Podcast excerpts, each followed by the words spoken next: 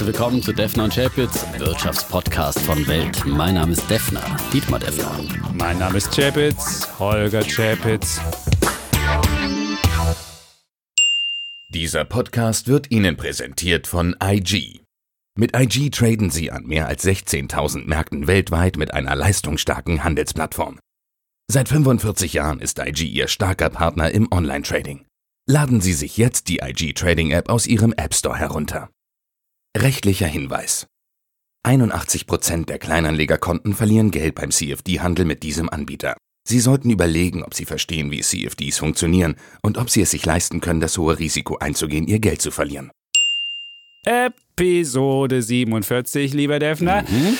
Und du bist als Überbulle hier zurückgekehrt aus Stuttgart von dieser Messe, wahrscheinlich ganz beseelt noch von den Natürlich, Tausenden von Menschen, die hier natürlich. zugejubelt haben Ja. und gerufen haben: Dietmar, gib mir ein E, Auf ein T, Invest. ein F. Ha, Ja, so wird's gewesen sein. Ich kann mir das nicht anders vorstellen. Waren zwar nicht meine Themen, ehrlich gesagt, aber äh, ich habe immer wieder ETFs auch propagiert, natürlich fürs Ja, junge Publikum. Es okay. waren sehr viele junge Menschen da, insgesamt über 12.000 bei der Invest. Wieder neue Besucherrekorde am letzten Wochenende, Freitag und Samstag, 5. und 6. April. 12.000? 12.000. Wie viele Ja. junge Leute davon? Äh, ähm, die, die Messe hat eine Umfrage gemacht Ja? und hat herausgefunden, dass in diesem Jahr noch mehr junge Leute äh, dabei waren, als äh, also dass der Schnitt äh, jünger war als in den Vorjahren. Ein gutes Zeichen und das war auch meine Beobachtung, vor allem am Samstag natürlich, als schulfrei war und keine Fridays for Future Demo oder sowas, wo man hin musste. Äh, Aber für Defner macht man auch den Freitag mal frei oder blau. Das würde ich nicht Nein, nein, aber am Samstag waren wirklich viele da Okay. und es lagen natürlich an den Bloggern. Viele Blogger aus der Finanzszene, äh, Videoblogger, Schriftblogger waren da und da gab es eine eigene Blogger-Launch und das war eine sehr gut angenommene Veranstaltung. Und es waren natürlich auch viele Fans unseres Podcasts da. Also es haben mich manche angesprochen, entweder mal zugerufen, so aus dem Publikum raus, wo ist der Chapitz? Ja, also du das- wurdest vermisst, ja? Da schrieb ja auch jemand. Ja? Thomas aus Stuttgart hat geschrieben, es wäre ihm zu optimistisch gewesen, Was? wo denn der Chapitz gewesen wäre. Und äh, ja, Dabei war es denn da- so optimistisch? Na gut, ich war ja in dem Fall nicht der Diskutant, sondern der, der äh, Moderator und Fragensteller. Und äh, natürlich waren es grundsätzlich eher optimistische Töne, die man in der Tat gehört hat. Ich hatte ja auf einem Podium äh, den Superbullen Heiko Thieme. Er ist ja bekannter, lebenslanger Optimist. Aber äh, ich habe ihn nach dem DAX-Ziel gefragt und er hat gesagt, 13.000 wird dieses Jahr. Und ich, hallo, Herr Thieme. Das ist ja unter dem Defner, das ist ja Wie unter dem mutlos. Defner-Ziel. Weil letztes Jahr hatte der Thieme bei mir auf dem Podium noch 15.000 prognostiziert. Oh. Wir wissen, wie das geendet hat. Minus 18 Prozent im DAX am ähm, Ende des Jahres. Ähm, aber jetzt ist er wieder vorsichtiger geworden. Also wenn die Superoptimisten noch vorsichtig sind, ist das ja auch wieder ein gutes Zeichen, dass die Euphorie noch sehr, sehr gering ist. Also dass wir nicht von Euphorie sprechen können. Und ähm, ja, in diese Richtung ging es. Äh, die meisten, die bei mir auf dem Podium waren, haben eben so Kursziele so um die 12.000 oder äh, um die 13.000 oder unter 13.000 für den DAX gehabt und sind grundsätzlich optimistisch ähm, für das weitere Jahr. Auch, dass sich diese Drohszenarien äh, Die Damoklesschwerter. die, Damoklesschwerter, Ja. die Defnerschen Damoklesschwerter, ja. Was hat dich am meisten überrascht? Gab es da was, wo du sagst, oh, hätte ich jetzt nicht vermutet? Also ich muss sagen, äh, ich habe ja zwei Kryptowährungen bzw. Blockchain-Krypto-Diskussionen geführt ähm, und wir werden darüber ja noch diskutieren. Ja. Da bin ich ja nicht so der große Fan und ich werde auch mich jetzt nicht umkehren vom Saulus zum Paulus. Äh, bin nach wie vor skeptisch. Äh, können wir gleich nochmal ausdiskutieren. geworden jetzt? Aber ich bin ein bisschen, ich bin, habe schon ein bisschen mehr Argumente auch für Kryptowährungen Oh, mir angehört und äh, die mich auf die eine oder andere Weise fast ein bisschen überzeugt hätten. Ich wäre fast umgefallen und glaube, ich glaube in der Tat, dass jetzt erstmal Luft im, im Bitcoin ist. Ja, dass es äh, nach der Schwelle von Was 5000 ist Dollar los? erstmal weiter nach oben geht. Aber ich glaube, das ist keine nachhaltige Geschichte. Das ist mehr oder weniger ein Strohfeuer. Trotzdem diskutieren Wir wir diskutieren. Ja. das aus in dieser Folge. Ja, wir haben natürlich wieder unsere Rubriken, Bulle und Bär, wo wir Daumen heben und senken. Und wir haben natürlich Mhm. Ohne noch große Diskussion. Ohne große Diskussion. Und zu dem Optimismus vielleicht eine Sache noch, wo wir was nachklappen müssen. OnVista. Das hatten wir, das ist ja dieser Online-Broker, der die kostenlosen Sparpläne hat. Und die haben wohl auch gemerkt, dass die Sparpläne sehr gut laufen und haben jetzt ihr Preismodell angekündigt zu ändern. Und ab Sommer, ich glaube ab 1. Juli, kostet das dann nicht mehr 0 Euro, sondern, Sondern? 1 Euro pro Kauf. Ein Euro pro pauschal. Das Okay. geht noch, wenn man denn für monatlich 100 Euro was anlegt. Aber Dann ich ist finde, ein Prozent, aber wenn man mit kleinen Sparverträgen, So was ist wir immer propagieren, da muss man wirklich Ja. sagen, 25 Euro. das ein konnte Euro man dann gibt, äh, nie. Man konnte immer erst ab Also 50. ab das ist 50, okay, aber trotzdem wird Dann es, wenn man sind's 2 50 Prozent. Ja, das ist zu teuer. Das schon, ist schon zu teuer. Ja. Ja. Also müssen wir sofort, das war ja mal ein Bulle von dir, ne? Das war mal ein Bulle von mir. Ein ja, Bulle, ich, also nehmen wir den Bullen zurück. Wer? kann man das? Ja, wie, wie natürlich. Okay, dann Ja. ist er hiermit. Ja, ich meine, die Basis, Entzogen. die Basis der Bullenvergabe hat sich deutlich geändert. Müssen wir nachträglich den Bullen entziehen. Oder, Okay. äh, so. Apropos Bullen entziehen, ja, da habe ich auch äh, Feedback bekommen. Ähm, Marco schreibt uns und er äh, fragt vom Bulle zum Bären. Ich habe heute Kurioses über das neue Fintech N26 gelesen, das in der Tat der von mir mal einen Bullen bekommen hat, dafür, dass es das erste Finanzeinhorn in Deutschland war und 2,3 Milliarden Euro Bewertung geschafft hat. Und die haben ganz offensichtlich Probleme. Das haben unsere Kollegen äh, von Gründerszene ja aufgeschrieben. Und ähm, der Marco hat sich auf diesen Artikel bezogen, dass ein Kunde 80.000 Euro äh, vom Konto verloren hat durch eine Phishing-Attacke und dann die Bank wochenlang nicht für ihn erreichbar war. Die haben ja keine Telefonhotline mehr. Da hat er mit Mail hingeschrieben und die äh, äh, Antworten kamen sehr, sehr spät, bis das Geld dann wieder da. Inzwischen ist das Geld wieder da, sagt N26 und sie hätten ihre Erreichbarkeit deutlich verbessert, sind jetzt per Chat angeblich innerhalb von 30 Sekunden für Kunden erreichbar, aber immer noch keine Telefonhotline, aber sie würden auch zurückrufen. Auf Wunsch, sagt N26 und dazu gibt es nochmal schlechte Nachrichten heute im Handelsblatt, nämlich auch die Finanzaufsicht äh, guckt jetzt äh, N26 verstärkt auf die Finger, die beklagen eben auch, äh, nachdem beklagt wurde, dass eben diese Erreichbarkeit schlecht ist, das sagen auch Konkurrenten, dass eben in Krisenfällen auch für die Konkurrenz und für Mitbewerber und so weiter äh, schwierig erreichbar sei. Ähm, und die BaFin guckt sich das jetzt also genauer an und hat da einiges äh, gerügt äh, bei Personalausstattung, bei Technik und äh, sie aufgefordert, eben das Ganze schnellstmöglich abzustellen. Aber gut, man muss halt sagen, ich meine, wenn solche Unternehmen so schnell Erfolgreich wachsen, sind, ja. erfolgreich sind, werden sie zum einen schnell Opfer von Phishing-Attacken und das hatte ich in meinem Podium auf der Invest eben auch ähm, mit angesprochen und da waren auch Bankenprofessoren und andere äh, Experten dabei, die dann sagen, okay, gegen Phishing-Attacken ist kein Unternehmen 100% geschützt. Ja. Gegen einen ha- massiven Hackerangriff, das ist so viel kriminelle Energie. Du kannst dich nie hundertprozentig schützen, kannst immer nur deine Vorkehrmaßnahmen verbessern, aber hundertprozentigen Schutz gibt es da Aber es wäre nur schöner, wenn dann wenigstens die Bank erreichbar Das wäre. wäre Man, absolut man kennt das ja vom notwendig. Mobilfunkanbieter. Da ist es ja, auch so, wenn man irgendwie einen kleinen hat, der Klar. billig ist, dann kriegt man den auch nicht. Ja. Aber bei einer Bank ist es, glaube ich, nochmal ein etwas drängenderes oder dringenderes Ja, vor allem Bedürfnis. mit solchen Dingen. Ganz oder stell dir genau. vor, deine Kreditkarte ist irgendwie verloren gegangen oder was auch immer. Oder wenn einfach, und und du guckst oh. auf dein Konto 80.000 Euro weg und das war ein Unternehmer, der dann sein Unternehmenskonto äh, da geführt Oh. hat und dann Löhne bezahlen musste, konnte seine Mitarbeiter erstmal nicht bezahlen und so weiter und so fort. Du Oh. bist ja, hast ja sofort äh, schlechtes Kreditrating und so weiter und hast Probleme mit den Lieferanten und so weiter und so fort. Also Bleibt jetzt der Bulle? Ähm, ich, ich würde sagen, machen wir aus dem Bullen einen, einen Jungbullen. Ein ja. Jungbull. okay, Also nacharbeiten, liebes N26, würde ich sagen. Ja?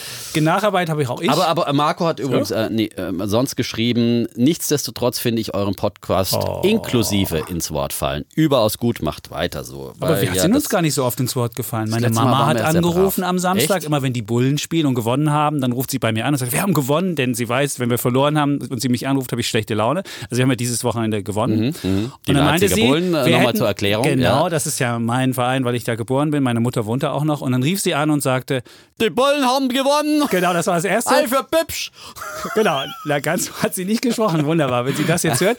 Und dann hat sie jetzt gesagt, dass wir noch nie so einen ruhigen, entspannten Podcast hatten. Na wenn sie gewusst also. hätte, wie es hier vorher ausgesehen hat. Ja, ja, ja, gut, ja. wenn Dann, man nochmal neu ansetzt. Ja, ja. Und ich sag nur 5 zu 0. Na, wer wird deutscher Meister?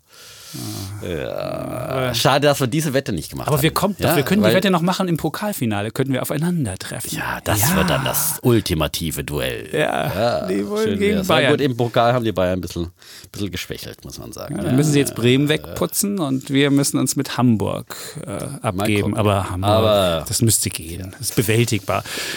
Ähm, apropos gute Ja. Streitkultur, habe ich einen Podcast gehört. Und zwar Arthur Brooks hat ein Buch geschrieben, Love Your Enemies, und hat für eine überzeugende Streitkultur diskutiert. Und äh, wenn man fröhlich ist und gut gelaunt ist, dann wäre man überzeugender. Und wer das mal hören will, Intelligent Square ist ein cooler Podcast. Habe ich beim Joggen gehört okay. am Wochenende. Und dann Love Your Enemies. Und dann bist du viel überzeugender. Wer so schlecht Jesus gelaunt übrigens. ist, Ja. wer so schlecht Original gelaunt ist, Jesus. der Ja. kriegt das nicht hin. So. Das soll ich nur sagen, weil ja Menschen immer fragen sich, was hören Ich wir noch für Podcasts? persönlich, Was, ja? was Menschen noch für, was ich, was ich noch für Podcasts höre. Und das ist Intelligent Square ist ein toller Okay. Streitpodcast. Und da gibt es wirklich feste Streitregeln, weil du immer so für Regeln bist. Und, äh, Apropos Christian Röhl, der bei mir Ja. auch zum Thema Dividenden ähm, auf dem Podium war und äh, den ich zu seiner neuen Dividendenstudie übrigens am Mittwoch in der Börse am Mittag habe um 12.45 Uhr. Jetzt macht er wieder Exklusive Werbung Neuigkeiten auf Kommt Welt. Fernsehen, Ja. genau. Ich habe auf der Invest auch wirklich sehr viel Werbung gemacht für unseren Sender, für unseren Podcast und Ja. für alles Mögliche. Ja. Christian Röhl hat übrigens auch einen interessanten Podcast und einen YouTube-Podcast. ähm, äh, da geht es ein bisschen mehr ins äh, sozusagen Eingemachte in Sachen ähm, Aktien und so weiter. Die analysieren zusammen mit dem Kollegen Kramer ähm, Aktien Ja. bei Echtgeld TV. Kann man sich auch mal anhören. die stehen da und machen das und dann gibt es ja, Charts. also zu wer sich so ein bisschen für, für Einzelaktien Ja. und so, und es gibt es auch als Podcast eben jetzt, ja. Und, ähm, Aber die zeigen halt relativ viele Charts, deswegen sollte man es bei YouTube schon Oh, gucken. ich habe es mir auch angehört dann mal im, im Hotel dann noch abends so und so. Kann man sich auch gut so anhören, ja. So, wo wir schon mal bei Werbung Ja, sind, ja. morgen Mittwoch bin ich ja, mache ich mein du? neues Seminar an der Uni wieder. Echt? Ja. Kann man da auch so kommen? Nee, da muss man an der FU sein. Na ja, dann- und dann geht es morgen 8.30 Uhr, also Bist wo da wir schon mal bei Werbung sind. Dann, Bist du- ja. Ja, gut, äh, liebe Studenten, ne? Nicht Ja. zur Demo gehen. Nein, morgen ist ja kein Demo. Nee, morgen ja, 8 Uhr. 8.30 Uhr. Dienstag zeichnen wir den Podcast auf, der wird ja auch dann rausgebracht und das muss ich immer sagen. Das ist aber Pflichtlektüre, ne? Es wird, äh, der Podcast geht in die, sozusagen, kann man den Podcast auch in Seminararbeiten dann äh, äh, zitieren, wissenschaftlich Also wer den sozusagen? hört, hat schon mal eine bessere Ja. Note. Das, Ja. äh, kann man, das kann man schon mal hier sagen. Genau. Gut, dann haben wir auch jetzt den, den Blog Werbung gemacht. Ähm, Das war keine Werbung, so. Es war nur Verbraucherhinweise. du hast ja letzte Woche über den Bestandskunden, der so, so schändlich behandelt wird, gesprochen. Ja. Und ich habe dann direkt am Abend mein Sky-Abo gekündigt. Die Ja. Kinder saßen daneben, guckten etwas unter, die dachten so, geht jetzt die Welt mehr. unter, die Fußballwelt. Gleich wird der Fernseher schwarz. genau. Ist, also ich klickte dann auf, auf äh, Kündigen. Ich habe so ein äh, monatlich kündbares Abo. Und dann hatte ich, bevor ich schon endgültig gemacht, hatten sie schon das neue Angebot für mich. Wollen sie nicht vier Monate zum halben Preis? Dachte ich schon so, Siehste. wie cool ist das denn? Die Kinder saßen auch daneben. Dann sagte ich, Kinder, jetzt ist doch fußballfreier auf Sommer. das erste Das- Angebot rein. Genau, Nein. darauf der Defner hat ja. auch nochmal nachverhandelt Du bei der Telekom. Da das. geht noch was. Außerdem, was willst du im Juni und im Juli, wenn das Wetter draußen schön ist, mit einem Sky-Abo? Ehrlich. Deswegen haben wir dann gedacht, warten wir mal. Verpasst ihr jetzt die Meisterschaft oder? Im Mai stimmt, im Mai ist dann die. muss ich mal gucken, wie wir das machen. Das ist, die Kinder sind auch schnell was irritiert. wenn's dann Äh, spannend Papa. wird. Ja, ja, ja. Ja, ja. Aber auf jeden Fall war das eine gute Anregung von dir. Die Meisterfeier des. FC Bayern nicht angucken. Ah. Hm. Doof.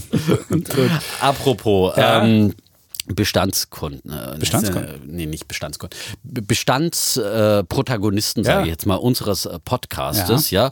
Die berühmte Wetterredaktion. Ja, wir müssen uns verabschieden von einer Protagonistin, Susanne Schöne, unsere Wetterfee. Aber die hört uns weiter. Die hört uns hoffentlich weiter, aber wir werden vielleicht nicht mehr so richtig viel, weil, weil sie jetzt, äh, sie verlässt den Sender Weltfernsehen. Aber sie ist nicht aus der TV-Welt. Sie wird ihr weiter bei Pro7 das schöne Wetter präsentieren. Aber sie war eine treue Hörerin auch des Podcasts und wir haben uns viel sozusagen über den, weil wir ja Wetter- und Wirtschaftsredaktion unten in der Redaktion äh, zusammensitzen, viel über Anlagethemen und dergleichen ähm, unterhalten und sie war ja jahrelang skeptisch gegenüber Aktien und ich habe es geschafft, dieses Kind zu missionieren, sehr zu gut. bekehren, zu einem ETF-Sparplan, ja, als Basisanlage. Und sie ist ein gutes Beispiel dafür, wie man dann einfach sozusagen an der Börse auch schnell äh, Geschmack finden kann. Sie hat dann richtig Blut geleckt und äh, hat ja dann angefangen, immer wieder Einzelaktien zu kaufen Mhm. und so eine Apple-Aktie zum Beispiel um 30 Prozent. Sie hat mittlerweile sogar, ich bin da ganz unschuldig. Ich bin da unschuldig. Sie hat Ja? Tesla-Aktien. Tesla-Aktien und Knorr-Bremse und für viele andere. Und ich habe immer gesagt, okay, ein paar Tesla. Einzelaktien mit Spiegel, Oh, mit gut, kleinen Beträgen. Basisanlage bleibt immer der ETF-Sparplan. Defner. und sie hat uns nochmal auf ihrem Instagram-Account, hat immerhin 17.000 Follower, ist eine große Influencerin, hat uns empfohlen. Also alle Susanne Schöne-Fans, die vielleicht neu zu diesem Podcast gekommen sind, herzlich willkommen. Und vielleicht schreibt sie uns ab und zu mal Grüße nach München von dieser Stelle, äh, wie sich ihr Portfolio so entwickelt. Und ähm, damit aber mit wir Tesla- mit Tesla gut, dass Tesla sie da kannst du geht. nur aufwärts gehen. Nein. Ja, na, ja. Hast du die Zahlen gesehen? Ja. Definitiv, die Zahlen Das waren ja waren scheußlich. wieder- Nur noch 12 50.000 Luxusmodelle S und X verkauft. Das war ein Einbruch um fast 50 Prozent zum Vorjahr. Und selbst das Massenmodell 3, von dem du immer sagst, das würde demnächst überall auf den Straßen rollen, 50.900 Pkw. Das ist, äh, das ist wesentlich unter den Erwartungen. Und immer mehr Autos stehen da auf der Halde. Ich Die weiß nicht, auf der Halde. Doch, die Nein. stehen auf Halde. Das ist da ein die Schmarrn. stehen auf Halde. Also insgesamt haben sie 63.000 Fahrzeuge ausgeliefert Oh. und die Analysten hatten 76.000 erwartet und im Vormonat äh, Was mehr? war es mehr. Was mehr? Aber Was mehr? die Anzahl der produzierten Fahrzeuge waren 77.000 im Quartal und äh, das liegt daran. Nein, die stehen, nein, die stehen nicht auf Halde, Sondern? sie liefern jetzt eben immer mehr nach China Mhm. und nach Europa. Das Model 3 ist ja jetzt nach Europa gekommen und das Model 3 geht äh, auch, wird erstmal auch nach China verschifft. Sie bauen dort ja eine Fabrik. Das dauert natürlich, bis sie dort vor Ort produzieren. Und du kannst dir ja vorstellen, wie lange so ein äh, Frachter unterwegs ist nach China, bis er die äh, Dinger dahin bringt, die Autos. Also von daher sind die jetzt einfach länger unterwegs äh, Ah. als vorher. Vorher Nicht mussten auf sie Halde, auf Schiff. Nee, auf die Schiff. sind auf Schiff. Natürlich, Das ist gut, ein auf Schiff. Unterschied. Ja. Ja. Das haben sie auch da deutlich darauf hingewiesen. das ist super. Ja. Auf Schiff. Und das ist überhaupt kein Problem. Das Gute Ja, ist, dann kannst du die Zahlen immer schön, immer mehr Schiffe kannst du dann chartern und deine, Boot, deine, deine Autos aufs Schiff laden und sagen, nee, nee, das hat nichts mit dem Absatz zu tun, das ist mit Schiff. Das ist gut, Ne? das gefällt Hat ja auch mir. nichts mit dem Absatz zu tun. Ne? Das ist, ist erobern so Märkte und ist sie so- erobern neue Märkte Ah, und sind mit dem äh, Schiff. Ja, Auf den. Weltmeeren liegt die Zukunft von Tesla. Ich sehe es schon. Das, Ja. wird, das wird eine große Nummer. Die das, Ignoranten. ne? Das ist dann die Ignoranten. Die Weltmeere. Aber du hast diese Nein, aber sie haben, sie haben ihr Jahresziel weiter bestätigt. 360.000 bis Dann 400.000 ist ja- bin ich Fahrzeuge ja- werden, werden dieses Jahr verkauft werden. Und da brauchst du dir keine Und Sorgen nicht machen. klappt, trotz Senkung Schiff. übrigens, trotz Senkung der Subvention in den USA. Nachfrage Ja. nach dem Model 3 ist unverändert hoch, auch in den USA, trotz Senkung der Subvention. Oh, All schön. das, ja, ich meine, das Aber ist ja du- mal bei einer Absatzzahl hast du die, die zweite Geschichte noch gesehen? Der Weltverbesserer, der mit Fiat Oh. Chrysler einen, einen, einen Deal gemacht hat. Philipp Vetter, unser Kollege bei Ja. Welt. Elon Musk hat seine Seele verkauft. Ist doch so. Es, ihm ging es um Weltverbesserung. Vielleicht solltest Ihm du mal überlegen. auch um Weltverbesserung. Ja, ihm ging es vor allem um Weltverbesserung. Und jetzt geht er hin und macht einen Deal mit, den, mit irgendeinem Stinkerkonzern, Fiat Chrysler, die hohe CO2-Ausstoß haben, macht mit denen so ein Emissionspooling und kriegt von denen einen Millionenbetrag Kriegt von dafür. denen Geld. Ja, Ja, ja. ja und Aber das es ging doch nicht das darum. trägt doch dazu bei, dass Tesla überleben kann, was die eine große Das Sorge trägt von dazu dir bei, ist. dass Fiat dass- Chrysler weiter Stinkautos machen heißt kann. weiter Natürlich. Stinksautos? Die können halt dann Natürlich. ihre Ziele äh, etwas flexibler gemächlicher, handhaben, etwas flexibler handhaben. Ihm ging es darum, die etablierten Anbieter vor sich herzutreiben. Und Nur so treibt doch. man doch keinen vor sich her, sondern so Er nimmt man einen, man hakt einen unter und sagt, die wenigen Teslas, die wir verkaufen oder auf dem Schiff stehen haben, die kannst du jetzt mit unseren, mit unseren Autos poolen und schon kannst du deine, deine stinkigen Fiat Chrysler's weiter stinken lassen. ich glaub, so ist die es auf doch. dem Schiff zählen dem nicht Schiff. rein, ist-. Ja, Meinst du nicht? Glaube ich nicht. Ja. Nee, nee. Ach, das wird er bestimmt hinkriegen. Ach gut. Aber Nein, Tesla. aber ja. es ist doch wunderbar. Tesla äh, verändert die Welt, ist äh, voraus und äh, äh, zieht alle anderen nach sich äh, hinterher und äh, die anderen, ja, wachen spät auf, aber sie kommen. Ja, Ja, und das Gute, das Gute haben wir hier auch noch eine Zuschrift von René, von Rico Hönschel bekommen von Veritrust. Der ist äh, Mhm. sogar ein Profi, der uns hier jede Woche hört und war ganz begeistert und angetan, hat gesagt, im Bereich Umwelt, soziale, äh, Soziales und, und gute Unternehmensführung, dieser ESG-Bereich, da gäbe es jetzt richtig neues Research. Und da müsste man, wenn man auf, wenn man gut investieren will, keine Underperformance hinnehmen. Wenn man das in Europa macht, haben die, sind die sogar besser gelaufen, diese Aktien. Wenn man es in der Welt macht, ungefähr gleich gut. Und lediglich, wenn man in den Schwellenländern investiert oder in Japan, dann sind die ähm, Unternehmen, die nach diesen Standards wirtschaften, schlechter. Und er meinte, er würde unsere Rubriken Bulle und Bär so mögen. Rico Hönschel. Toll. Ich freue mich ja, wenn wir auch Profis haben, die uns hören Mhm. Ja, und die dann absolut. auch uns solche Tipps einschicken und äh, uns das machen. Und dann hat noch Lot Also, Pipos aus New also York. haben wir beide, Ja. da hatten wir das letzte Mal kurz drüber äh, diskutiert, Ja. ne? Ob jetzt nachhaltige Anlagen besser oder schlechter sind, hatten wir eigentlich beide so recht. Übrigens auch auf der Invest, ganz großes Thema, auch schon seit Jahren gibt es immer so einen extra Bereich grünes Geld, wo über nachhaltige äh, Wertanlagen. Gehen da die Leute auch hin? An den Ständen ist immer relativ. Siehst also meine du, Erfahrung genau ist, an den ist Ständen es. ist ganz wenig los, Ja. aber sobald Vorträge da sind, Diskussionen dergleichen, das funktioniert. Ähm, die Stände und die sind auch meiner Meinung nach insgesamt weniger Aussteller Mhm. geworden. Äh, Ähm, äh, aber die großen Diskussionen, die Leute gehen, glaube ich, in erster Linie hin, um sich äh, zu informieren bei äh, Podiumsdiskussionen, um ihre Idole aus dem Fernsehen. Da gibt es ja viele. Kollege Halver, der ja auch äh, bei mir in der Sendung immer da auftritt und viele andere, die aus dem Fernsehen bekannt sind. Äh, die ziehen wirklich da Okay. die Massen an. Und Grün zieht nicht so. Und Grün zieht nicht ganz so sehr, aber vielleicht ist es doch eher die interessiertere Anlegerschaft, ähm, die äh, sozusagen die grünen, der grüne Hype ist halt auch vorbei. Wir hatten wir mal den Solarboom in Deutschland, ne, wo alle mit Solaraktien äh, reich werden wollten, wie heute mit Cannabisaktien. Äh, die Blase ist ja leider auch geplatzt, wie so Ja, viele aber es geht andere. ja jetzt um viel breitere, um viel breitere Natürlich, Ideen. genau. Nicht nur, dass du, dass du äh, solche Solaraktien oder Windhersteller oder so hast, sondern dass es einfach darum geht, dass Unternehmen nach bestimmten Standards ähm, Genau, und das befürworten wir und das Arbeiten, ist, ja. ist ja eine wunderbare Geschichte. Und da gibt es eben gute ETFs, auch die weltweit anlegen. Übrigens auch in dem Ah, Es ist schwierig. Es gibt, es, auch das hat Herr Hönschel mir noch einen Mhm. Link geschickt. Es ist wahnsinnig schwierig, da einen ETF zu suchen oder zu finden, der so anlegt, wie man das selbst will. Okay. Weil sozial und grün wird immer ganz unterschiedlich definiert und manchmal findet man dann sogar eine, so eine Aktie wie ExxonMobil mit da drin und dann denkt man sich so, das ist grün. Hm, komisch. Mehr so, gut. Ja, auf jeden Fall fanden wir großartig, dass uns äh, der Kollege Aber in geschrieben Zeiten hat. Und, äh, ähm, der Probleme des Klimawandels und der Fridays for Futures äh, Demos, ähm, äh, glaube ich, ist es einfach wirklich interessant, auf solche Anlagen hinzuweisen und dass man da auch als Investor schon auch was bewegen kann. Und wer eine reinrassige grüne Aktie sucht, der nimmt am besten die Tesla-Aktie. Jetzt hat er das wieder. So einen kleinen Disclaimer. So einen kleinen das ist nur eine Disclaimer. Anregung vom Defner. Er will keine Natürlich. Kaufempfehlung Nein, wir geben machen. hier Nein. keine Kaufempfehlungen. Wir, sagen nur unsere Meinung. Ja? Genau. Ja. Es ist eine reine Meinungsäuerung und So äh, ich würde das nicht machen. Gut. Also, ja. Hast du noch was oder kommen wir zu unseren ähm, Rubriken? Ich hatte noch, Hast du noch was? ich noch was? Ja. Sonst Nö, dann könnte ich dir noch was sagen. äh, Äh, Wir haben so einen, so einen Mensch, Lot Pipos hat aus New York uns ein Bild geschickt, wie er den Podcast im New, im One World Trade Center hört. Es sah Nee. so, hat die Kopfhörer so drin, natürlich die Hippen, und hörte unseren Podcast und schrieb, guck mal, ich höre hier aus New York. Und äh, Cool. ich, ja, Sehr schön. Das sind Menschen, die in der Welt, Ja. Defner und Schäpitz geht um die Welt. Ja, ja. So, jetzt kommen wir Die- zu deinem. Zu meinem Bären der Woche. Ja, Bären der der Woche? bewegt mich wirklich und ich habe dafür schon mal, es ist quasi jetzt ein. Bewegt dich, jetzt bin ich mal er gespannt. bewegt mich, ja. Er, er regt mich wirklich auf. Ne? Regt dich äh, ähm, 30 Jahre nach dem Mauerfall äh, soll hier in Berlin wieder die Sozialismuswiege stehen und äh, das äh, regt Ich habe dafür schon äh, vor Monaten einen Bären Das vergeben. war im Januar, das kann ich. Das, Das war war ich in Januar. Davos. Da war ich in Davos. warst du in Davos? Da saß ich in Davos Ah, an ja. diesem Tisch und dann hast du schon. äh, Da kamen diese ersten Pläne auf und jetzt äh, mittlerweile ist es natürlich bundesweit in den Medien am Wochenende überall Aufmacher gewesen, in den Nachrichtensendungen. Es geht um das Volksbegehren in Berlin. Die Wohnungen äh, zur enteignen Enteignung großer Wohnungsunternehmen. Die äh, Initiative heißt äh, Deutsche Wohnen und Co. enteignen. Und diese Initiative will eben Unternehmen mit mehr als 3000 Wohnungen gegen Entschädigung allerdings äh, vergesellschaften. Sie beruft sich auf Artikel 15 des Grundgesetzes, der unter Bedingungen die Überführung von Grund und Boden oder Produktionsmitteln in Gemeineigentum zulässt, aber noch nie angewendet wurde.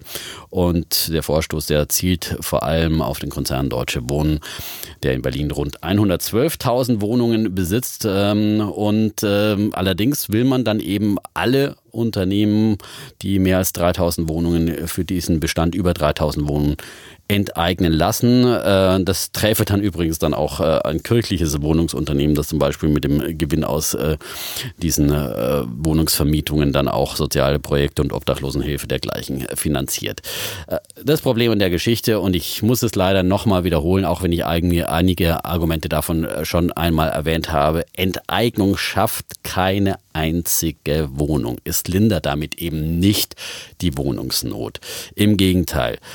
Allein diese Diskussion, die dürfte viele Investoren wieder verschrecken, die eigentlich hier in Berlin investieren wollten, Wohnungen schaffen wollten und die sich jetzt nochmal zweimal überleben. Und äh, wenn das tatsächlich kommen sollte, dann ist, wäre das wirklich der Tod für Investitionen in Berlin. Ähm, steigende Mieten werden ein, steigende Mieten werden, du darfst gleich, Bulle und Bär wird nicht diskutiert, das ist eine Grundregel. Ja? Aber ich darf einmal Du stöhnen im Hintergrund, der Tod für äh, ja, Investitionen. dieses, in, dieses Be- Volksbegehren ist doch nicht der Tod für Investitionen. Das Volksbegehren, aber wenn es tatsächlich kommen sollte, dass hier enteignet wird, ja, dann wird es ein, äh, wird das wahnsinnig stark Investoren verunsichern und vertreiben. Weil ich meine, du fängst mit 3000 Wohnungen an, wer garantiert dir denn, das ist eine willkürlich festgelegte Grenze, ja. Das ist sowieso totale Willkür, aber das spricht eben äh, für die Sozialisten, die da am, Gange sind. Ja, Willkür ist äh, äh, sozusagen eines der wichtigsten Mittel des Sozialismus, ja. Ähm, und außer im Volksbegehren, ja, da wird die, der Boden genährt für eine Willkürherrschaft. Das ist, es ist wirklich, man kann das wirklich nur verurteilen. Das klingt immer so toll und alle gehen auf die Straße und sagen, ha, enteignen und die bösen Kapitalisten enteignen und also es, es, es nervt nicht. Wenn man einfach so blind sein kann und zu sagen, was hat der Sozialismus angerichtet, wie großen wirtschaftlichen Schaden und wie viel Leid hat der Sozialismus über die Welt gebracht. In äh, Jahrzehnten ist dieses Experiment verunglückt und jetzt kommt man wieder mit Methoden des Sozialismus daher. Und es schaut nach Venezuela, wie es äh, da fing es auch mit Enteignungen für ein Ölunternehmen an. Heute leiden die Menschen Hunger und kriegen keine Medikamente mehr. So endet das dann. Und äh, nochmal zurück zu diesem Volksbegehren, ja, Herr Sozialist Chapitz, ja, falls ja, ich will jetzt kein Gestöhne mehr hier Jetzt wird der Defner hier echt so, zum Bären steigende Mieten, steigende, ja. Das ist wunderbar. Wenn du mit dem Sozialismus anfängst, wäre den Anfängen kann ich nur sagen. Das ist kein Spiel, das ist kein Witz. Du fängst an mit 3000 Wohnungen, dann 300 Wohnungen, dann 30 Wohnungen, dann nimmt man dem Chapitz seine Wohnung dann weg. Dann der ja. Tod des Investors in Berlin und dann keine Medikamente Nein. mehr. Es geht so, Nee, es geht es so langsam. So. Ja, ist langsam. Ja, Der, ja. Sozialismus In ist ein Lauf, schleichendes, langsames Gift und man kann nur von Anfang an davon warnen, ja, weil Marktwirtschaft, auch soziale Marktwirtschaft und Sozialismus sind zwei komplette Gegensätze. So und äh, nochmal zum Thema äh, Soziale- steigende Mieten verhindern, steigende Mieten Gut, verhindern, egal. die verhindert man damit auch nicht, ja. Vielleicht für die 3000 glücklichen Mietern, die dann da drin wohnen in diesen Wohnungen, die enteignet werden. Und das sind ja keine Sozialwohnungen, da wohnen dann wieder die Akademiker, ja, da ist äh, linksliberale Klientel, was auch immer, wer da so alles wohnt, äh, äh, sei ihnen ja gegönnt, aber ich meine, äh, jemand, der ein gutes Einkommen hat, der braucht keine gedeckelten Mieten, der kann äh, sozusagen die Mieten bezahlen. Und äh, zumal, zumal bei, nein, ich meine, die sind ja auch gar nicht teuer. Jetzt wird immer so getan, als wären das Wuchermieten, die da verlangt werden. Bei Deutsche Wohnung ist der Durchschnittsquadratmeterpreis bei 6,71 Euro, ja, 6,71 Euro, ja. Davon kann ein Münchner äh, Mieter nur träumen. Äh, sowas gibt es in München überhaupt nicht und im Zweifel müsste dann sogar der Münchner dann wiederum dieses teure Volksbegehren bezahlen. Das könnte nach Schätzungen bis zu 40 Milliarden kosten, diese Entschädigungssummen, die man da möglicherweise berappeln müsste. Berlin ist ja nach wie vor pleite, äh, hochverschuldet Na, mit wir 60 haben's- Milliarden. wir sind- wir haben 60 schon ein bisschen Milliarden besser Schulden. jetzt gewirtschaftet Ja, ein bisschen besser, zuletzt, ja, ja. natürlich, dank der Startup-Economy und so weiter. Aber äh, sind nach wie vor Empfänger im äh, Länderfinanzausgleich. Und, und wer zahlt den Luxus natürlich? Äh, die dafür Bayern und die Baden-Württemberger. Zahlen ja. wir den Also Bayern die stell dir mal- ganzen Solardinger. Jetzt Stell dir, mal, stell dir mal vor, dass die, die Münchner zahlen dann äh, sozusagen äh, den, Die äh, den Berlinern ihre äh, günstigen Wohnungen. Was, Okay. was für ein. So, haben wir den. Untergang jetzt? Bist du beendet mit dem Ich bin Untergang, oder? noch nicht fertig. Noch nicht, aber, ja, ich möchte noch mehr, komm. Aber, und dann auch die ganzen Politiker, die aufspringen. Natürlich, die Politiker. Linken haben gejubelt. Ja, sie waren alle bei uns im Studio bei Weltfernsehen. Wir haben ja alle Parteien kommen bei uns zu Wort. Ja, Frau Wagenknecht war auch da, hat sich extra das hübsche rote Kleidchen rausgeholt. Ja, und die feiern schon die Wiederauferstehung des äh, Sozialismus. Ein Gespenst geht wieder um. So, so hat sich das angefühlt. Die haben richtig Aufwind gespürt. Musstest ja, du so dich nach dem- verstecken, als sie dann da war? Ich, ich saß im Hintergrund direkt. Ich war, ich sitze ja immer hinter der Matscheibe hier im, im, im Studio an meinem Redaktionsplatz, ja, und war direkt im Hintergrund zu sehen. Aber ich habe mich zusammen, habe kein Transparent hochgehalten. Okay, ne?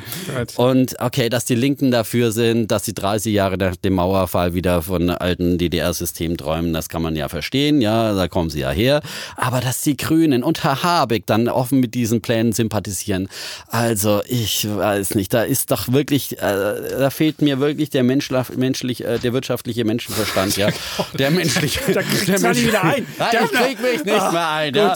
Und gegen Wohnungsnot hilft nur bauen, Bauen, bauen, bauen. So, und das soll die Politik mal angehen, sollen Bauland äh, großzügig auswandern, die, äh, die Bauvorschriften etwas lindern und vor allem, wenn sie an den Kosten arbeiten wollen, dann sollen sie einfach mal ähm, die Grunderwerbsteuer senken, an denen die Länder und Kommunen doch kräftig verdienen, ja, und dann könnten sie Bauen billiger machen. Bauarbeiter. Du müsstest dann irgendwie eine ganze, eine ganze Jugend in, zu Bauarbeitern wieder ausbilden lassen. Das können wir dann im Zuge der sozialistischen Bestrebungen auch gleich mal machen, ne? Ein paar Arbeitskohorten. Das Problem ist, ja. wir haben nicht genügend, selbst wenn du jetzt Bauland ausweisen würdest, hättest du gar nicht genügend ähm, Bauarbeiter, die jetzt deine ganzen neuen Wohnungen, die die Mieten Das dann stimmt nicht sollen, so machen. schnell, aber, aber Ja? das kommt dann schon und dann Okay. haben wir ja einen Dein großen europäischen Binnenmarkt, der wo es viele Woche. Ich muss es mal sagen. Also ich, ich bin ja auch nein, ich will nicht dagegen diskutieren. Ich bin ja auch äh, für Eigentum. Das ist ja eine der Grundpfeiler auch der sozialen Marktwirtschaft. Da gebe ich dir recht. Absolut. Aber wer so, wer so gegen die Sozialpflichtigkeit des Eigentums verstößt oder sie missachtet, wie Ah. das deutsche Wohnen gemacht hat.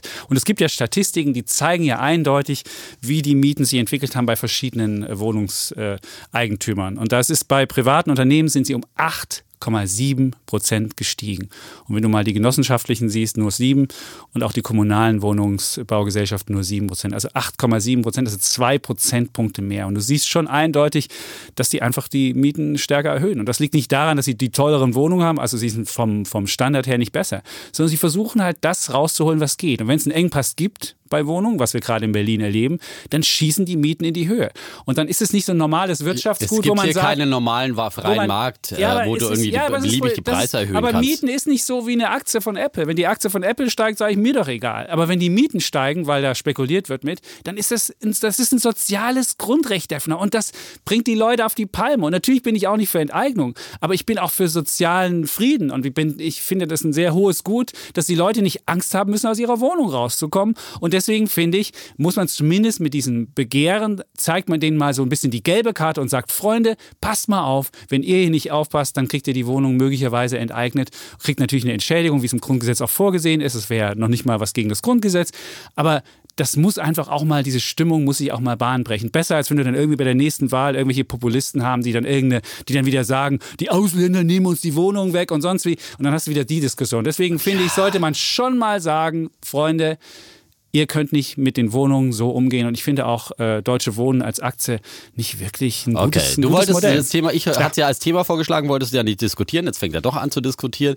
Ähm, dazu muss man sagen, da, es gibt ja enorme Mietgesetze in Deutschland, wie du Mieten steigern kannst und das sind ja enorme Restriktionen. Ja, du kannst äh, Mieten bei äh, Neuvermietung bei be- Neu geht das doch nicht. Und das ist doch das Problem Nein, dabei. es gibt die Mietpreisbremse bei die Neuvermietung. funktioniert ja. doch auch nicht richtig. Was da heißt baust du noch irgendwas dran oder machst Nein, aber die wurde verschärft äh, und äh, da Die gibt es Gesetze so. nicht. Nein, aber da ist die Politikschicht äh, sch- selber schuld, wenn die ihre Gesetze nicht funktionieren, weil sie offenbar auch am Markt vorbeigehen. Ja, also auch da würde Bauen helfen. Nochmal 6,71 Euro Miete im Durchschnitt. Äh, das ist sehr, sehr wenig. Die prozentualen Steigerungen, die kamen einfach daher, dass in Berlin halt vorher die Mieten so spottbillig auf niedrigstem Niveau waren. Da waren ja teilweise Quadratmeterpreise von unter 5 Euro. Und wenn du da natürlich mal um 2 Euro eine Miete anhebst, dann hast du gleich äh, 40 Prozent Mieterhöhung. So, das klingt unheimlich viel prozentual, aber ist in absoluten Beträgen halt immer noch ein Klacks. Ja, da, äh, da, da sagen die Leute in Bottrop, hallo, so eine günstige Miete habe ich ja nicht hier. Ja, also äh, immer schön die Kirche im Dorf lassen. Die Berliner sind die Letzten, die sich eigentlich aufregen müssten, weil alle anderen, München, Frankfurt, Stuttgart, die zahlen viel, viel höhere Preise. Da kann man vielleicht mal über sowas reden, ja.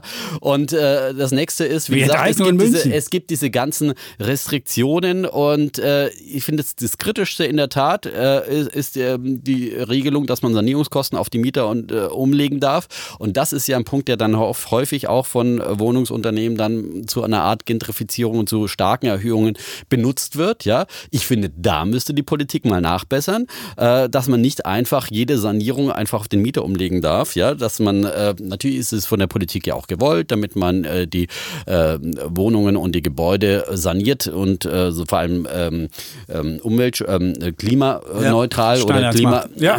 Klima äh, Standards macht, dass sie nicht mehr so viel äh, sozusagen CO2 verbrauchen. Das ist ja auch im Sinne der Allgemeinheit und äh, davon hat ja auch der Mieter etwas, ja, wenn er dann weniger Energie verbraucht.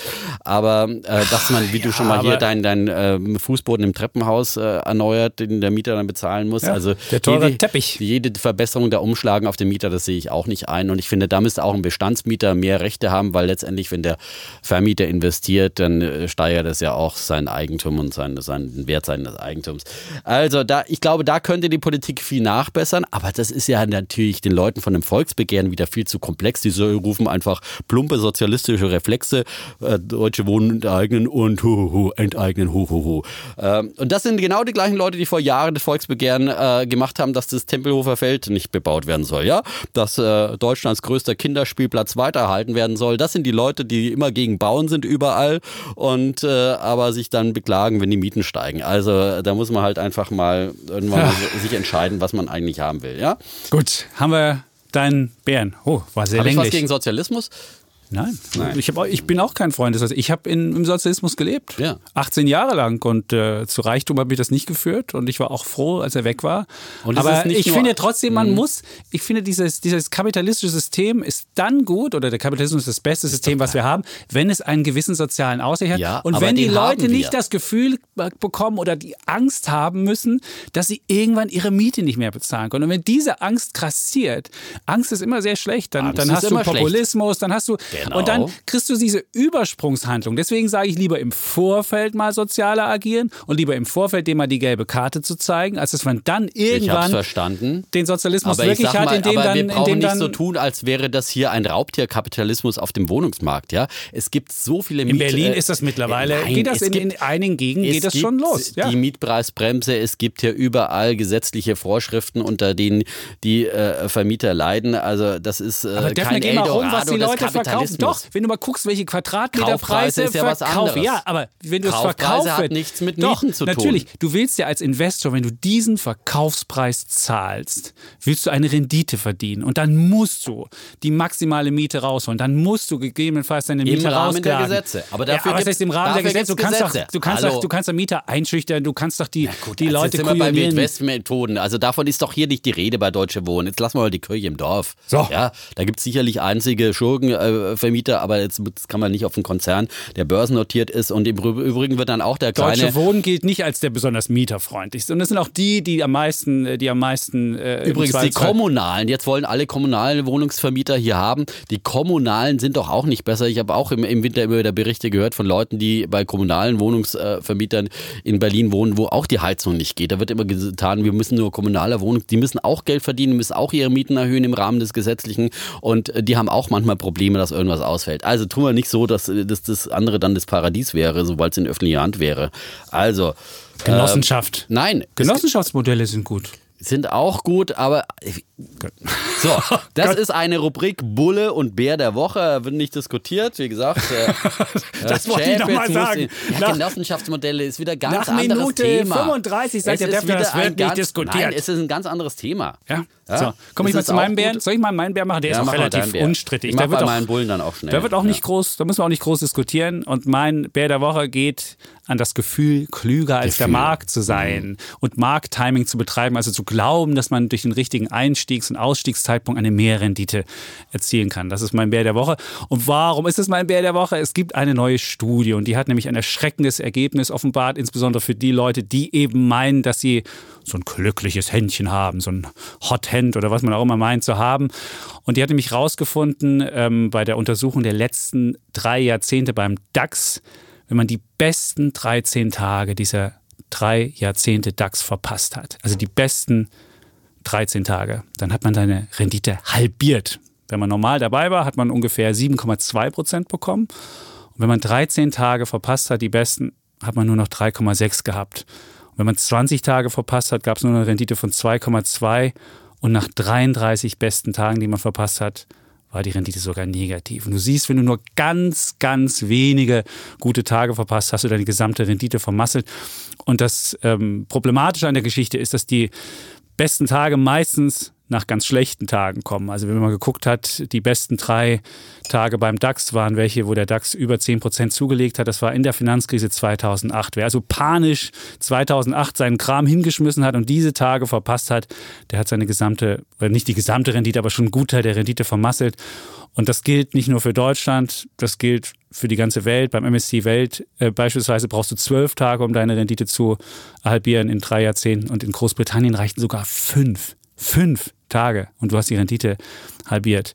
Und was sagt uns das? Man sollte besser nicht timen, sondern so wie wir das hier propagieren, regelgebunden investieren und sollte vor allen Dingen seinen Gefühlen ähm, nicht freien Lauf lassen, bei Angst einfach Panik zu, in Panik zu verkaufen oder zu glauben, ah, jetzt muss ich auch dabei sein und nach oben mitzukaufen, sondern sollte einfach sagen, ich weiß nicht, wann es hoch und wann es richtig runter geht, sondern sollte nach einer Regel mein Geld anlegen. Und was es uns auch sagt, diese Studie, du solltest halt bestimmte Produkte solltest du besser meiden, so wie Mischfonds, die behaupten, wir können den Markt timen und wenn es schlecht läuft, dann schichten wir von Aktien in Anleihen um und umgekehrt. Und das gibt ja auch so Robo-Advisor, die genau diesen Tipp geben, die sagen, ey, du hast ein Risikobudget von XY Prozent und wenn es runtergeht, dann schichten wir auch um. Nur das Problem ist mit dem Umschichten, du bist eben rechtzeitig nicht wieder dabei, wenn es nach oben geht. Und deswegen sollte man besser wissen, wie viel Geld kann man anlegen, wie viel Risiko hat man und das legt man nach einem festen Gesetz an und dann muss man nicht irgendwie hin und her machen. Und Ironie der Geschichte, die Studie kommt von der Sutor Bank, die haben die rausgefunden und die haben selbst so einen Robo-Advisor am Laufen, die selbst hin und her macht. Und das finde ich dann schon wieder ein bisschen hm, komische Sache. Also mein Bär der Woche, klüger als der Markt sein und Markttiming betreiben. Der Defner hat die ganze Zeit gelebt ja, wie so ein Wackeldackel. Nicht, das ja, gefällt mir. Das Amen kann ich natürlich. Ja, Amen. Ich kann nur Amen sagen. Ja, der, Unterstreichen nochmal. Ja, beim ja also bin, ab das äh, Hin und Her macht Taschen leer. Ja. ja. Und solche Erkenntnisse bei Herrn Schäpitz, einem Bären, das kann man doch nur unterstreichen. Irgendwann siegt ja dann doch mal die Vernunft. Da bin ich äh, nur bei dir, beim weil Schäpitz? ich meine. Ja, Oder wo dir, siegt die Vernunft? Na bei, na, bei dir siegt die Vernunft, weil du bist ja schon auch immer derjenige, der immer Alarm schreit Zeit, wenn es mal runtergeht ich an den Börsen. Vorsichtig anlegen ja, nach Regeln. Ich sag ja. nicht raus. Ich ja, sag nur, man muss wissen, trotzdem, wie viel Risiko man gehen kann. Aber wenn ich deine Cash-Warnungen höre, da wird mir so Angst und Bang und dann sagst du immer, ja, nicht nach Gefühlen, aber dann muss ich diese Gefühle auch nicht übermäßig schüren und sagen, hohoho, die Welt geht gleich runter und überhaupt, ja, und alles bricht zusammen und der große Finanzcrash kommt, ja. Und dann kriegst die Leute mit, mit der Angst äh, zu tun und verkaufen ihre Aktien, ne, wenn sie all diese äh, schlimmen Prophezeiungen hören, ja, wer sollte es ihnen fast verdenken? Und äh, dann äh, steigen die Leute aus, eben im Jahr 2008 oder jetzt wieder im Dezember, als wieder alle schwarz gesehen haben, was da alles Schlimmes auf uns zukommt. Und schon verpasst du eben wieder diese Rendite. Und ich fand es wirklich so beeindruckend. Ich musste wirklich ja nochmal nachfragen. Wirklich 13 Tage in diesem gesamten Zeitraum ja. von 31 Jahren. Wie schnell verpasst man mal so einen ja. einzelnen Tag, ja? Und schon hast du dir deine Rendite auf Jahre versaut, ja? Und dann kann man halbiert. Ja, halbiert. Halbiert. Versaut. Und dann, ja, halbiert die Rendite. Und dann, wenn man sich dann mal mit dem Sparplanrechner ausrechnen würde, was das an Performance kostet, mhm. äh, wenn man zum Beispiel einen Sparplan macht und statt, äh, statt 8% ja. oder 7% in dem Fall nur noch 4 äh, nur, noch vier hat, oder drei. Dann, dann, ist das ein eklatanter Unterschied ja. bei den Summen. Also Ach. immer schön dabei bleiben, immer Zähne zusammenbeißen, sage ich ja immer wieder. Und wenn der Defn, äh, wenn der Chapitz schreit, Weltuntergang, einfach dem Defner zuhören und sich Mut holen und dabei bleiben. Oder dem Chapitz zuhören und einfach nur das investieren, was man wirklich das entbehren sowieso. kann und was man nicht braucht. Und nicht einfach sich selbst überschätzen und denken, das jetzt nochmal schnell Tesla und ein bisschen Spielgeld hier Nein, und noch da das und Spielgeld noch ist ja das andere. Ja, ja Basisanlage. Es gibt viele Leute, die denken, sie sind dann so der liebe Gott. Wir hatten es ja letzte Woche, fooled by randomness. Ja, okay. Wenn man, wenn man so, so ein erster Anfangserfolg. Darum ja. habe ich ja immer der Frau Schöne und der Wetterredaktion, äh, die ja stellvertretend für viele Hörer sind, die mit uns im Podcast eingestiegen sind. So, äh, Kollege Otte weist mal darauf hin, dass unsere Zeit davon läuft, ja. ja. Ist unsere Aufnahme. Äh, habe ich den Kollege heute. äh, du hast einen Bullen. Ja, ähm, ich habe einen Bullen. Ja, ja hast du? Ähm, und zwar, ich mag es jetzt ganz kurz, ja. Bulle der Woche inspiriert auf der Invest. Äh, da habe ich mir ja auch vieles an Vorträgen immer wieder mal da bei Diskussionen reingehört und da Schon mal beim Invest. Vortrag. Schon wieder Invest, ja. Hallo, ich bin inspiriert. Ich war, es ist, wie, wunderbar. Es ist wie so ein äh, Parteitag. Davon zehrt so eine, der, davon zehrt der Defner ein Wie so eine Jahr. Sonntagsmesse in der Kirche, da bist okay. du neu motiviert. Ja. So, also, okay. ähm, nein, das ist wirklich eine gute Veranstaltung. Und ich, hab, ich höre gerne immer auch zum Beispiel dem ähm, Achim Matzke, das ist der äh, Chef-Chart-Techniker bei der Commerzbank äh, zu. Äh, der ist eben technischer Analyst. Ich halte ja nicht so viel von der technischen Analyse, vor allem nicht zum kurzfristigen Trading und hier irgendwelche Informationen raus, rein, raus.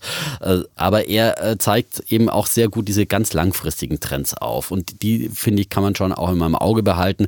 Und die sind einfach auch interessant zu sehen und sind auch immer wieder mal sehr mutmachend. Und da gab es eben auch viel Was ist denn Bullenfutter von Herrn, so, jetzt kommen wir zum Bullen. Herrn Matzke für die Emerging Achim Markets. So. Achim Matzke, ja. ja. Wer kriegt jetzt den Bullen? Der Matzke die, oder die die Emerging, Emerging Markets? Markets? Ja, Okay. die, äh, und ich äh, zitiere jetzt mal ein paar Aussagen von Herrn Matzke. Also äh, er hat gesagt, die Emerging Markets hat den MSCI ähm, äh, Emerging Markets Chart gezeigt. Der hat seit Jahresanfang über 13 Prozent gemacht. Jetzt auch ähnlich wie der DAX gelaufen. Aber er sagt eben, die Emerging Markets sind ein guter Vorindikator für die Weltkonjunktur. Er hat den Charts vom Shanghai Composite, der läuft ja wie geschnitten. eine der Wetten, wo Brot, ich hinten Eine liege. der Oh. Wetten, wo der Defner weit vorne liegt, ja. Schade, dass ich dann immer nur einen Punkt kriege, wenn ich sozusagen so eine Wette so deutlich abgeschlagen gewinne, ja. Er hat aber auch ähm, fast, fast noch besser war der Chart aus Indien, ja. Wir müssen nochmal über das Wettsystem, das ist, da müssen wir nochmal ein bisschen nachbessern, ja. Indien haben, wir. Indien haben wir nicht gewettet. Indien, Ja, Indien haben wir nicht geneint, Ich aber bin er großer Indien-Fan. Ja, du bist großer Indien-Fan. Ich mag hat- Indien viel mehr als China. Ja, genau. Er hat, er hat auch den, der war wirklich sehr beeindruckend, der Chart des äh, Sensex in Indien. Ja. Ähm, der ist nämlich fast wieder schon auf Allzeithoch, ja. Der ist auf Allzeithoch Oder jetzt. äh, auf Allzeithoch, also da äh, in, in dieser Region Ja. ähm, vor den Wahlen am 11. April. Mhm. Äh, man hofft, dass Modi wiedergewählt wird, der als großer Reformer gilt, der auch nicht immer alles richtig gemacht hat, aber doch Indien und die Wirtschaft in die Reformen vorangebracht hat. Da hofft man drauf. Also äh, spannender Markt und äh, Mats gesagt, Indien äh, wird China abhängen. Brasilien läuft auch unter den Emerging Markets, allerdings unter einem rechten Präsidenten, ja, der Trump Lateinamerikas, der ja viele umstrittene Dinge macht. Allerdings äh, der Wirtschaft hilft er halt auch. Nee, er hat einen guten Wirtschaftsminister äh, ja, eingesetzt. genau, und wenn der freie man- Hand bekommt, so dann kann sagen, er vielleicht das korrupte System und, mal. Genau, und der brasilianische. Aktienmarkt, der ist wirklich durchgestartet. Äh, und ähm, Achim Matzke hat einen schönen Satz gesagt, die Welt wartet nicht auf den Brexit. So nach dem Motto, in Brasilien interessiert der Brexit äh, null und nix. Und deswegen äh, sozusagen sagt er, die Emerging Markets laufen voraus, sind auch ein guter Vorindikator für die europäischen Aktienmärkte. Die haben Nachholpotenzial äh, und auch der DAX vor allem, weil der DAX ja auch sehr Moment zyklisch mal. aufgestellt Jetzt ist. kommt einfach ja, mal mit ich komme dem von den Emerging Markets, ja. Also kaufen, Und dann kaufen, sagen, kaufen, kaufen, Emerging kaufen. Markets Bulle, Ja. DAX Bulle, alles Bulle. Sehr schön. Und dann hat er noch einen schönen Satz gesagt: Vergeuden Sie nicht Ihre Zeit mit dem Schlechten, jagen Sie nach dem Guten. Das gilt an der Börse, das gilt im Leben. Okay, da wird der ja. Defner jetzt sich hier verabschieden. Da sage ich schönen Tag noch. Kannst jetzt Defner. auch mal Amen sagen, ja. Das ist auch das Wort Amen. zum Sonntag. Ja. Hat er gesagt, der macht hier einen kurzen Achso, du meinst, ich soll nicht mit dir, mit, meine Zeit mit dir Ja, ja. vergeuden, oder was ja, meinst ja, du? mit dem Schlechten oder dem Ja, Negativen. so schlimm ist es doch nicht. Echt nicht? Nein. Okay. Du bist ja auch durchaus lernfähig, ja. ja. kann ich da, kann ja dann. So, Ja. Du hast auch noch einen Bullen, Ja, oder? ja.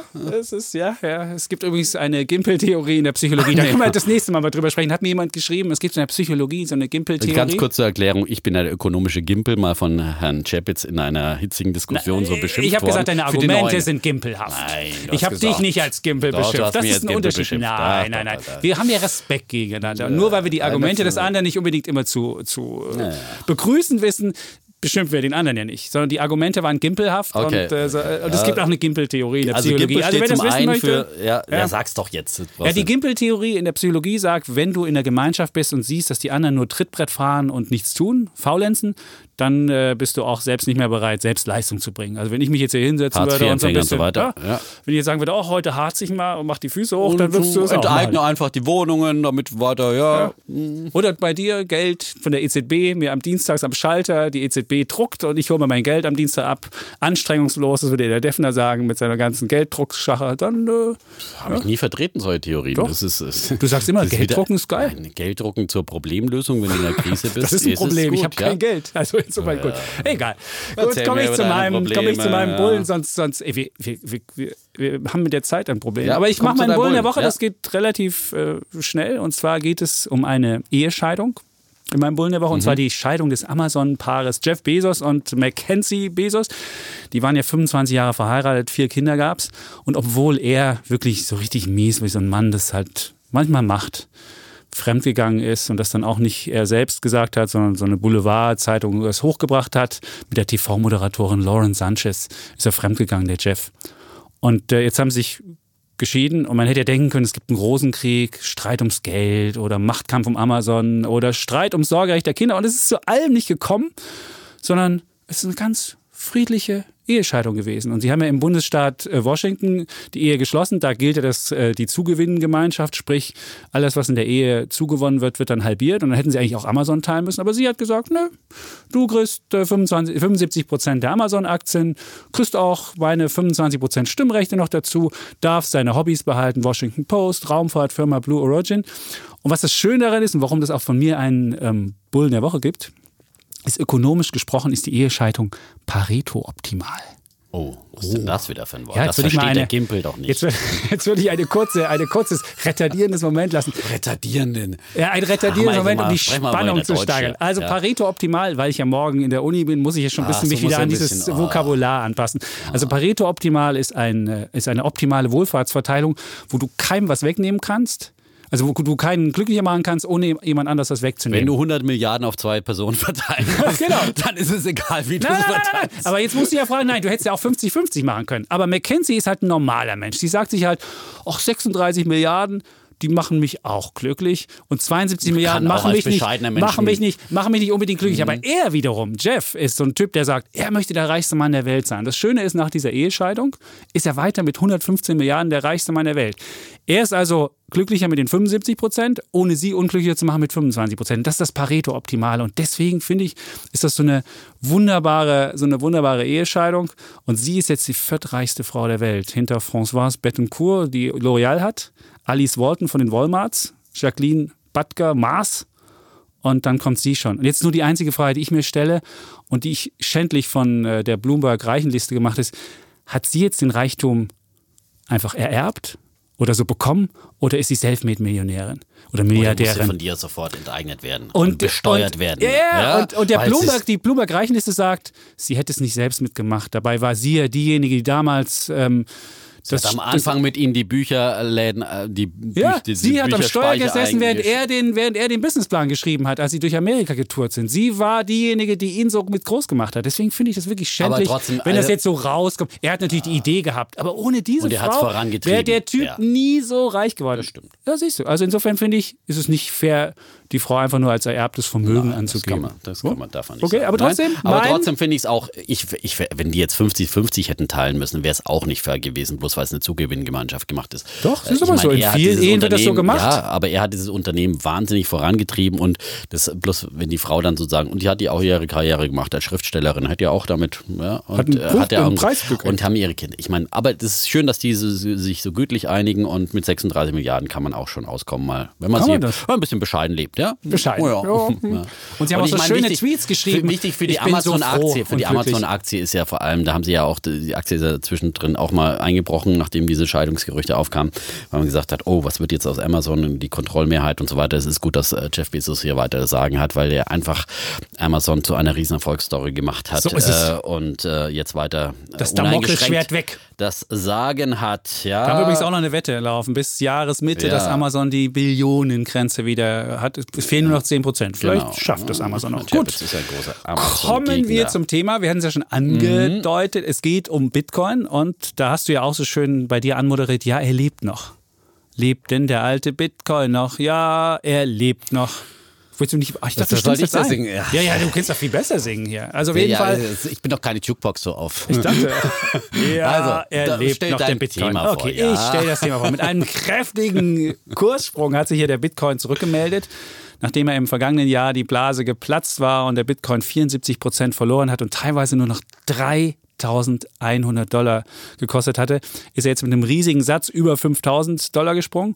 Und was man sehen kann, dass das Interesse sofort wieder zurück ist. Man kann das A sehen an der Privatanleger-App Bison, das gibt ja von der Börse Stuttgart, die haben jetzt an einem Tag so viel Umsätze wie früher in einer ganzen Woche.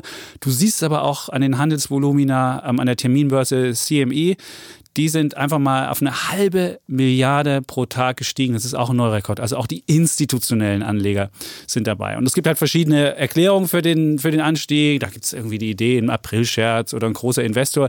Was auch immer, äh, was auch immer der Grund ist, ist eigentlich egal. Wichtig ist, finde ich, dass Bitcoin halt gezeigt hat, dass es nach dem Platzen der Blase nicht verschwindet, sondern weiter da ist.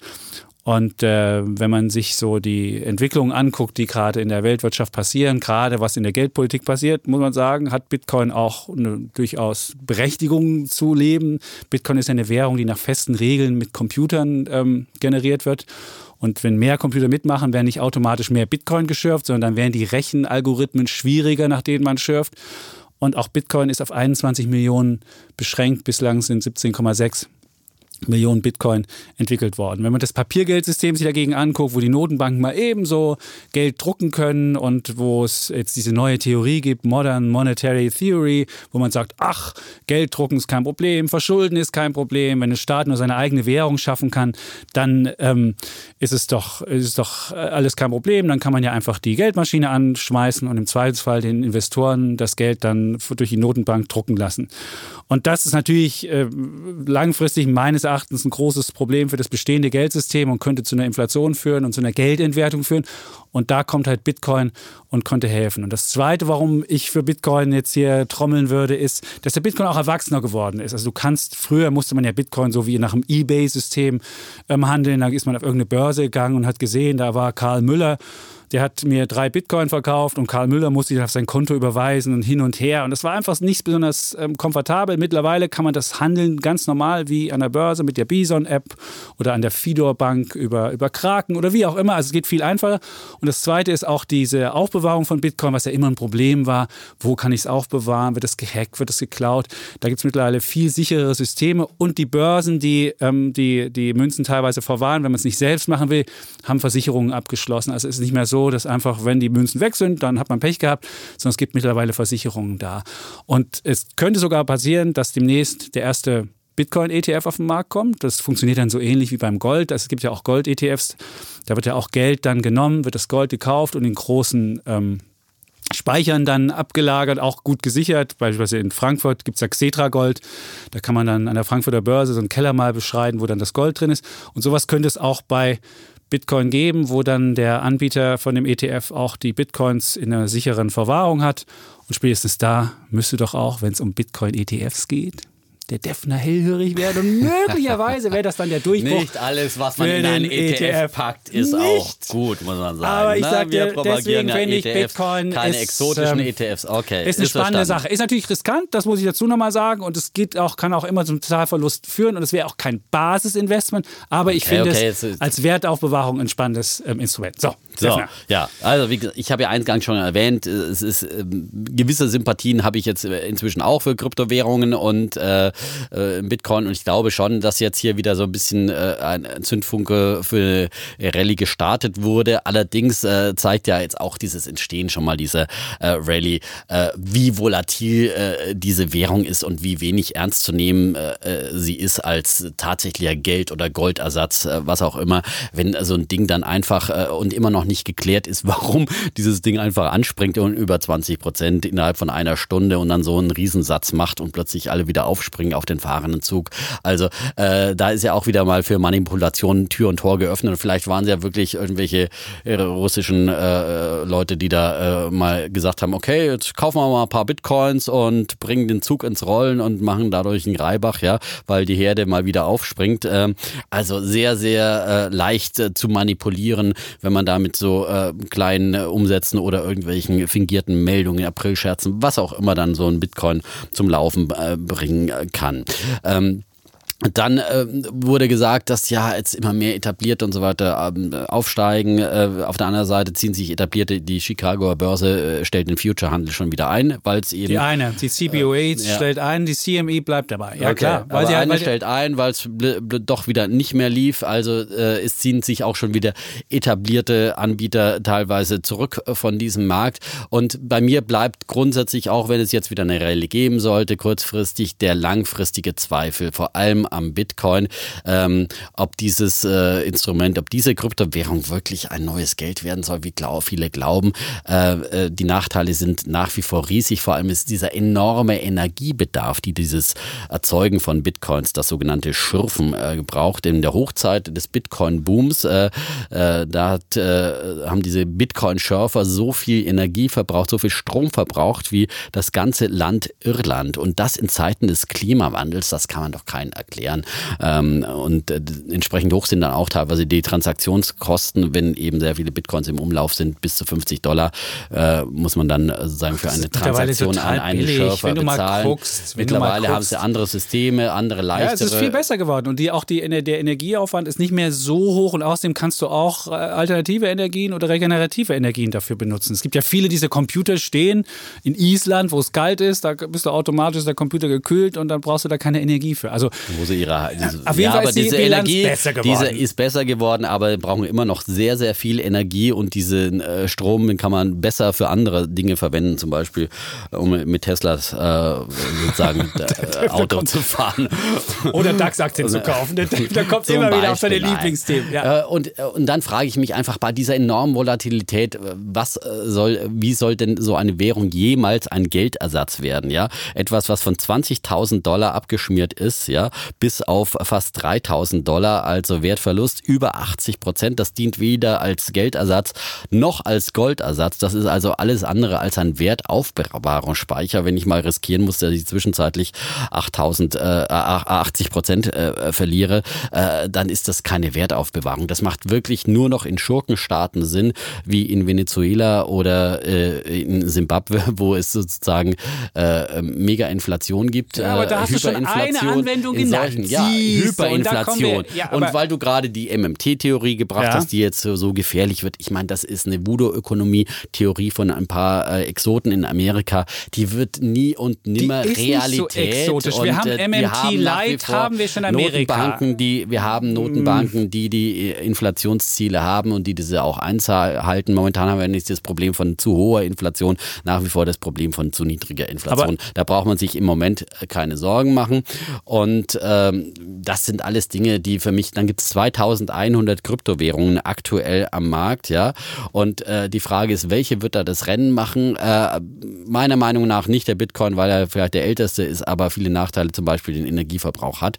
Und sogar die Ganoven, äh, Bitcoin war ja eigentlich immer und äh, die Kryptowährungen waren ja eigentlich immer vor allem eine Währung äh, für die dunklen Geschäfte im Darknet, eine Ganovenwährung, eine Erpresserwährung. Ich habe heute wieder eine Meldung im Radio gehört, da setzen die Erpresser dann äh, noch nicht mal mehr auf Bitcoin, also noch nicht mal, sondern auf Monero. Ja, Mano früher war Monero halt Bargeld, ist die, in Monero nicht, in nicht nummerierten Geldern. Das genau. ist doch genau. nichts anderes wie Monero früher. ist meine, die neue Ganovenwährung ja, und warum, also wenn schon nicht halt mal mehr die Ganoven, Ganoventum. wenn schon nicht mal mehr die Ganoven Bitcoin wollen, äh, dann ja. wird es auch so keine große die Akzeptanz, Anwendung meinst du, ist keine weg. breite Akzeptanz haben. Wo wird denn, wo kann man denn mit Bitcoin bezahlen und warum sollte man mit Bitcoin bezahlen wollen? Das macht alles keinen Sinn. Also wenn du in Zeiten, wo du Apple Pay, äh, Alibaba Pay oder was auch immer hast, das sind äh, Methoden, die haben die Zukunft, elektronisches Bezahlen, aber die Währung wird nicht äh, umgestellt Gut, werden. dann entgegne ich dir bei, bei Minute 60, entgegne ich dir schnell ah. ein paar Argumente dagegen. Da kann ich dir sagen, also ich finde ja A, könnte ja ein gewisser Goldersatz werden. Mit Gold gehst du ja auch nicht zum Bäcker und bezahlst. Es muss ja nicht unbedingt so sein. Wertverlust. Es muss ja nicht unbedingt, ja, natürlich gibt es am Hat nicht Anfang, mal Gold geschafft. Ja, also doch, es gab immer mal, es gab immer mal so Rallyes auch in den, in den äh, 70er Jahren bei Gold oder in den 80er Jahren,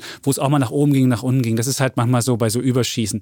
Also insofern könnte ja Bitcoin so eine Art Goldersatz werden, was gar nicht zum Bezahlen benutzt wird. Aber selbst der Bezahlaspekt, den finde ich gar nicht so schlecht. Wenn du siehst, wie Apple Pay funktioniert, da gibt es eine Kreditkarte dazwischen. Da gibt es halt einfach Mastercard Mastercard und die nehmen wieder ihre Gebühren.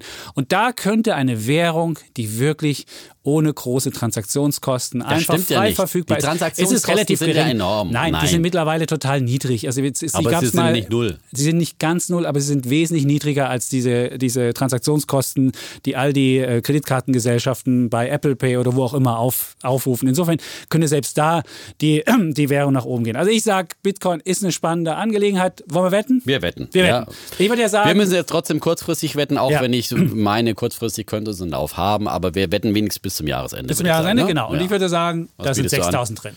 Ist schwierig, gebe ich zu, Ach weil ja, 6000. Was heißt schwierig? Ja. Das, du hast ja gesehen, das geht innerhalb von einer Stunde um 1000 äh, Dollar nach Aber oben. Kann auch das, wieder das kann ganz schnell gehen. Aber ja. 6000 wäre Aber ich gute... glaube trotzdem, es ist ein, äh, wieder mal ein kurzfristiges Strohfeuer und ich glaube nicht, dass wir die 6000 okay. schaffen. Dann die Wette ist die geschafft, 6000. Gott sei Dank. Gut. Und dann kommen wir auch rasch zum Ende. Nach 60 Minuten 6000. Genau. Also, äh, es gibt hier noch Regieanweisungen. Dollar. 6000 Dollar. Ja, genau. Ja. ja. Bitcoin wird, die offizielle Währung ist immer Dollar, in genau, wir wollen, der Bitcoin genau. angegeben wird. Ähm, ansonsten sagen wir, schreiben Sie uns, äh, geben Sie uns äh, nette Bewertungen gerne bei iTunes und Co. und äh, Spotify und fünf Sterne nehmen wir auch immer gerne. Nehmen wir auch und Mails kann man auch schreiben. Ich habe wieder ganz viele beantwortet auch. Es gibt auch so Fleißig. Einzelwetten, also Einzelnachfragen. Was ist mit Airbus? Das, das können wir einfach nicht beantworten. Aber Also, vielleicht nehmen wir es mal in unsere Q&A mit. So wir machen demnächst wieder äh, Fragen und Antworten und äh, wir heben die Fragen immer auf, auch wenn sie nicht direkt sofort aufgegriffen werden. Äh, die sammeln wir dann immer für die nächste Frage. Und aber Antwort. Einzelwerte sind schon schwierig. Das muss ich wirklich sagen. Klar, aber man kann trotzdem eine Meinung zu diskutieren, sagen. man ja? kann eine Meinung zu haben, aber Ja, es ist schwierig okay. zu sagen, das kaufen oder nicht kaufen. Gut, Äh, dann sagen wir einfach, wie immer zum Schluss, Tschüss und Ciao. Wir bleiben Bulle, und Bär Defner. und Chapitz. Dieser Podcast wurde Ihnen präsentiert von IG. Mit IG traden Sie auf Aktien, Währungen, Indizes und Rohstoffe bei einem weltweiten Marktführer im Onlinehandel. Verlassen Sie sich auf 45 Jahre Trading-Expertise. Laden Sie sich jetzt die IG Trading App aus Ihrem App Store herunter. Rechtlicher Hinweis. 81% der Kleinanlegerkonten verlieren Geld beim CFD-Handel mit diesem Anbieter. Sie sollten überlegen, ob Sie verstehen, wie CFDs funktionieren und ob Sie es sich leisten können, das hohe Risiko einzugehen, Ihr Geld zu verlieren.